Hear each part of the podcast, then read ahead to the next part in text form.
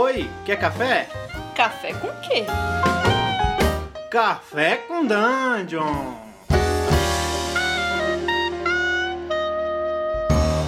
Sejam bem-vindos, amigos, a mais um Café com Dungeon. São seis da manhã e eu tô aqui com o Rodrigo Vizeu. Tudo bem, Rodrigo? E aí, Ramon, tudo bem? Estamos aqui tomando nosso cafezinho. O que, que você toma geralmente de café, Viseu? Ah, quando eu chego muito cedo para trabalhar, né? Como foi hoje, eu Uhum. passo um carrinho na empresa, eu pego um café meio frio que tem. Mas é o que tem, né? Tem cafeína. O importante é isso. Eu gosto já de um cafezinho longo. Esses dias eu ganhei Nespresso. É Máquina? É uma maquininha de Nespresso e tá fazendo a minha vida. É, e é chique, né? É bom para receber as pessoas, as pessoas verem que você tem uma É, máquina exato. de Nespresso. Mas é Legal. caro. O negócio de Nespresso é 20 reais. Não recomendo comprar Nespresso. Putz, é caro mesmo. O Viseu trabalha comigo na Folha, ele é editor adjunto de- de poder, né? Que é política. Que é política. E hoje a gente vai falar sobre como criar um cenário, de repente, interessante, assim. Um cenário político interessante pro seu jogo, para aquilo que você quer mestrar. A gente não vai entrar muito no RPG, mas a gente vai falar um pouco de conceito de política nesse podcast. E espero que você goste. E a primeira pergunta que eu vou fazer pro Viseu aqui é, cara, basicamente, o que é política? Tem mil definições de política, né, Ramon? Mas uma que dá pra gente simplificar muito. A política é a forma de. É a guerra sem violência e sem sangue. Mas ela tem princípios muito parecidos, que fazer uma guerra, que combater alguém. A diferença é que você tenta resolver aquilo no diálogo, na dissimulação, na intriga, na traição, e às vezes fazendo alianças, né? Não necessariamente é ruim, mas ela é isso. Política tem a ver com poder, né? Você acha que política é a busca pelo poder, é almejar o poder, alcançar o poder? Ah, sem dúvida. É como você chega lá ou consegue, ou você chega ao posto máximo, ou você consegue uma boquinha ali em torno, né? Você consegue o que você quer. E tem várias formas de você agir politicamente. De novo, resumindo muito, eu acho que tem, digamos, dois extremos que na vida você pode agir de forma política. Isso vale pra você na rua, pra gente viver a nossa vida, no trabalho, né, numa, numa faculdade e tal, ou até como os políticos de fato agem no Congresso, que é ou você é uma pessoa de muitos princípios inegociáveis, você se sente muito puro ali, você acredita muito no que você quer, que quer que você acredite, qual seja a sua bandeira política. E nessa pureza ideológica, digamos, né, ideologia, ideia, que, as ideias que você tem, você não negocia com ninguém e se mantém firme nas suas convicções.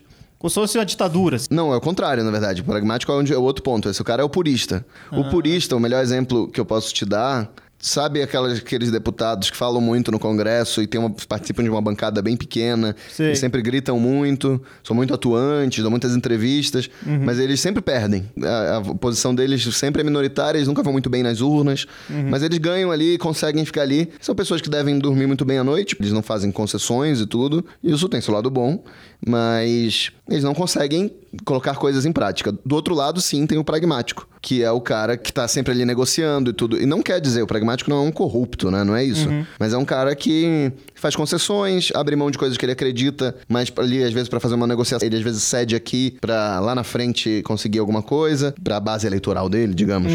E esse é o pragmático. Ele não consegue tudo o que ele quer, mas compensação ele consegue algumas coisas. E eu acho que dentro disso estamos todos nós. Tem o mais extremo, né? São os dois pontos, assim, digamos. É, geralmente, num cenário político quase fantasioso, que às vezes nem é tão fantasioso assim, as pessoas elas querem tomar o poder para elas, elas querem mandar no povo.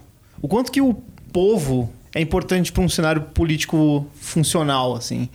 Seria só a, a high class ali, a alta sociedade querendo pegar o poder para ela mesma, ou o povo teria um impacto grande? Eu acho que quase sempre na história da humanidade o povo não importou muito, né? Começando toda a história da humanidade, desde a antiguidade, era sempre uma elite ali, o povo era muito ignorante, rural, é, sem estudos, então não tinha chance nenhuma, né, coitado. A classe dirigente tinha o exército e destruía todo mundo. Ali, mais ou menos na Revolução Francesa, que foi no final do século XVIII, né, no final dos anos 1700, a gente começa a ter uma sociedade mais organizada e mais complexa, que o povo começa a dizer, ó, quero meus brioches, né? Né? Dê uns brioches para o povo. É, sim. Sim. E aí, cara, aí você imagina, milhares de anos do- da classe dirigente mandando no povo. Ninguém acreditava, né? E de fato, as coisas, no caso, tô falando do exemplo da Revolução Francesa, de fato eles conseguem derrubar quando os reis não imaginavam que aquilo não ia acontecer. Mas, no final das contas, quem põe as coisas em prática não é o povo. Porque o que é o povo, afinal, né? O povo é só o geral. No final, o povo precisa estar organizado.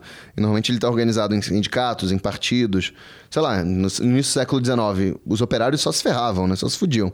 É, o povo precisa estar institucionalizado para ter voz, assim, né? É, exatamente. Agora é muito comum que políticos surjam falando em nome do povo também, né? Aham. Realmente político populista, né? Como se costuma dizer. Sim. Seja de direita ou seja de esquerda. Tem de todo tipo de político que fala. Eu entendo a alma do povo, eu sei o que o povo quer. Mas no final é um É, pouco eu li, falso isso. Eu li né? em algum lugar, pulando algum tempinho histórico aí, eu li em algum lugar a seguinte pergunta, né?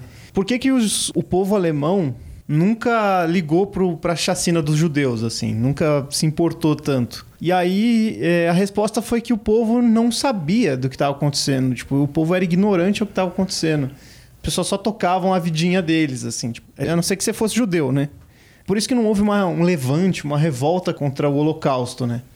E a gente também tem Hitler, né? Como um exemplo grande aí de, de um político poderoso que ninguém dava bola pra ele, ele gritava muito e acabou tomando poder aí, né? O Hitler era um soldado que criou toda uma. Lembrando que a Alemanha perdeu a Primeira Guerra Mundial, ele lutou na Primeira Guerra. E ele veio com uma ideia de. Ah, vamos reconstruir a dignidade do povo alemão. E muita gente se sentia humilhada na Alemanha pelo fim da guerra. É, e o- é que o embargo foi bem pesado na Alemanha. É, Eles não tratado- podiam nem ter exército. Não podiam, é. E o Hitler era. Existia ali um país normal, a Alemanha, ela se reconstruiu como uma democracia. E o Hitler era um, era um político estridente, que ninguém levava muito a sério, era parte do- da elite política alemã, considerava ele um palhaço, uma figura ridícula. Mas ele vai ganhando os votos, porque tem muita crise, tem muito desemprego, muita insatisfação. E era é o momento, aquele momento da história do mundo, era como se a democracia e a liberdade não tivesse tanto na moda. Era uma época que estava crescendo o fascismo na direita e o comunismo na, na esquerda. Que são, no final, tem muitas semelhanças, né? Como extremos, assim. O Hitler, ele, ele vai crescendo nisso, ele vai conseguindo cada vez mais alguns votos, mais alguns votos, até que ele vence. Quando ele vence, ele faz, ele faz um governo de aliança. Se forma um governo dos conservadores alemães, mas conservadores democráticos. Pessoas de direita democráticas. E até um deles, na época, falou, ah, a gente vai escantear esse cara, a gente vai controlar ele. A elite política, econômica da Alemanha tinha certeza que não tinha muitos problemas de eleger o Hitler. Ele seria domado como uma pessoa sem muitas capacidades e ele, ele facilmente seria domado. Não foi o que aconteceu. Em pouco tempo, ele botou a elite alemã de joelhos e fez tudo o que ele fez. Instalou uma ditadura.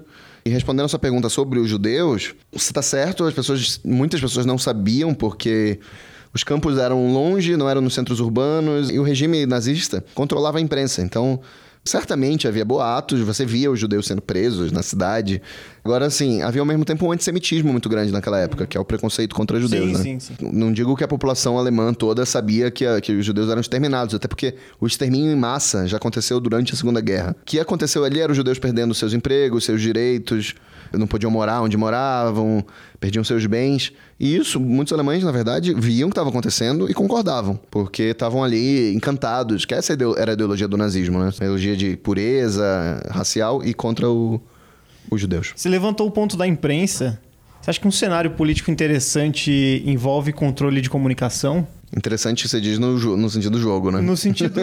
é, no sentido que dá pano pra manga, assim. No sentido Pra uma história, pra contar uma história. É. Acho que sim. É, às vezes uma parte muito interessante de se ler sobre a história do mundo, do Brasil, são períodos que estava tendo censura da imprensa, porque é muito brutal né, o que o governo faz. Normalmente tem censores dentro de redações de jornais, de revistas, televisões. E é interessante que a imprensa se vira nos 30 para, mesmo assim, dar dicas. No Brasil isso aconteceu quando teve o AI-5, que aprofundou a ditadura do Brasil. Não podia se falar muito, mas aí o Jornal do Brasil, que era um jornal da época bem grande, botou várias dicas dentro do- da capa da primeira página do jornal. Por exemplo, ia fazer sol no, no- no Rio naquele dia, ou em Brasília, eu não lembro, mas saiu assim: trovoadas e tempo fechado em Brasília. Eles meio botaram uma falsa previsão de tempo. Mas, assim, por outro lado, a imprensa também tem muito pano pra manga com a imprensa livre, né? Porque existe todo um jogo de poder dos políticos querendo aparecer na imprensa. É... Coisa meio House of Cards, assim, no Co- começo. House of Cards, totalmente, É. totalmente ligado com a imprensa e é o, é o político querendo emplacar. co- É um jogo, existe um jogo de poder entre a imprensa e, e a classe política, né? Os políticos querem aparecer, eles querem conquistar a imprensa a ser simpática a eles. Uma coisa que a gente vê hoje em dia já é alguns políticos que fazem uma visão inversa, que é bater de frente com a imprensa. Uhum. Dizer que a imprensa é falsa, é mentirosa, mesmo que ela não seja. É, um outro cenário que pode ser interessante é um cenário de intriga desse jogo de poder. E eu acho que uma peça, não sei, na minha opinião, assim, uma peça que pode ser legal, eu acho que precisa ter, é a oposição. Além de- ter o líder, né, de um líder bem definido, como a gente falou antes, eu acho que é legal ter uma oposição bem definida, né? No caso do, do, do Brasil, assim, a gente tem os polos, né? Uhum. Você acha que precisa existir sempre um- uma polarização ou só alguma ideia? Ah, eu, eu acho assim que a polarização muito extrema é, é- a gente vê que é, ela, ela torna difícil o diálogo, né? E, e cria sentimentos muito extremados, assim, mas sem dúvida, acho que qualquer cenário, a oposição ela é o. Ela é a contestação, né? É o que quer tomar o poder, é o, é o cara que tá sempre ali à espreita pra conquistar. E mesmo numa.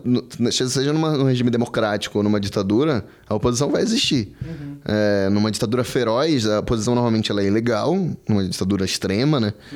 E e ela vai jogar outros meios. Ela não vai poder participar do parlamento, não vai poder, não vai poder participar do jogo político, então ela vai, muitas vezes, é, pegar em armas contra o governo, né? E isso tem muitas vezes na história, isso aconteceu. Onde o que havia, o pouco de oposição, tenta lutar com armas. Mas na democracia também é outro jogo. É, uma- é um jogo limpo, de que os dois lados não precisa ninguém recorrer à violência. né? É, Tropa de Elite 2, você assistiu? Assistir. Eu lembro que no ano que saiu Tropa de Elite 2, saiu uma eleição pra ver qual foi o vilão, o pior vilão do cinema na época. Aham. E aí tinha lá. Tinham monstros e tinha o sistema. Sim. E pra mim, o pior vilão que tem é o sistema. Assim, porque é uma coisa que você não é um herói que pode derrotar, não é um Capitão Nascimento que vai lá e dá tiro no sistema. Você viu o mecanismo? Eu vi. É, é parecido, né? Até porque é do mesmo diretor. Ele tem muito bate nessa tecla, né? De que. É, o sistema é uma coisa, a ideia de sistema, o que é o sistema, né? É a elite política mi- misturada com a elite empresarial do país, um grupo de interesse, que aí parece uma- um leviatã, né? Um monstro tão grande que é meio impossível de vencer. É uma linha de raciocínio interessante, porque como combater, né? Você falou de herói, mas dá pra, dá pra construir um herói que, que tenta ou eventualmente fracassa, né? Um sistema político muito impenetrável que ninguém consegue mudar estimula a criação de salvadores da pátria. Pessoas que surgem com a ideia justamente de destruir esse sistema. Que pode ser até uma oposição com ideias do tipo, vamos mudar isso daí. Mudar completamente tudo, exato. Não existem soluções simples para problemas complexos. As soluções são complexas, lentas, difíceis. E, e, assim, existem na história momentos em que você pegou sistemas muito difíceis de serem destruídos e você destruiu eles com violência. Um exemplo é a Revolução Francesa, de novo. É, você pegou um- aquele, aquela monarquia absolutista né, da França e você teve a queda da Bastilha e você decapitou os nobres. A repercussão disso costumam ser injustiças. A revolução vem acompanhada de injustiças, de punir as pessoas. Você mata um monte de inocente. Isso é muito comum. Aí é- você tem que pensar, vale a pena? Tem gente que acha que vale. Tem gente que acha que vale ter alguns efeitos colaterais Pra pelo, pelo, pelo bem final. Pelo bem Os- maior. Os fins justificam os meios, né? Mas aí você tem essa situação da Revolução Francesa. O que aconteceu?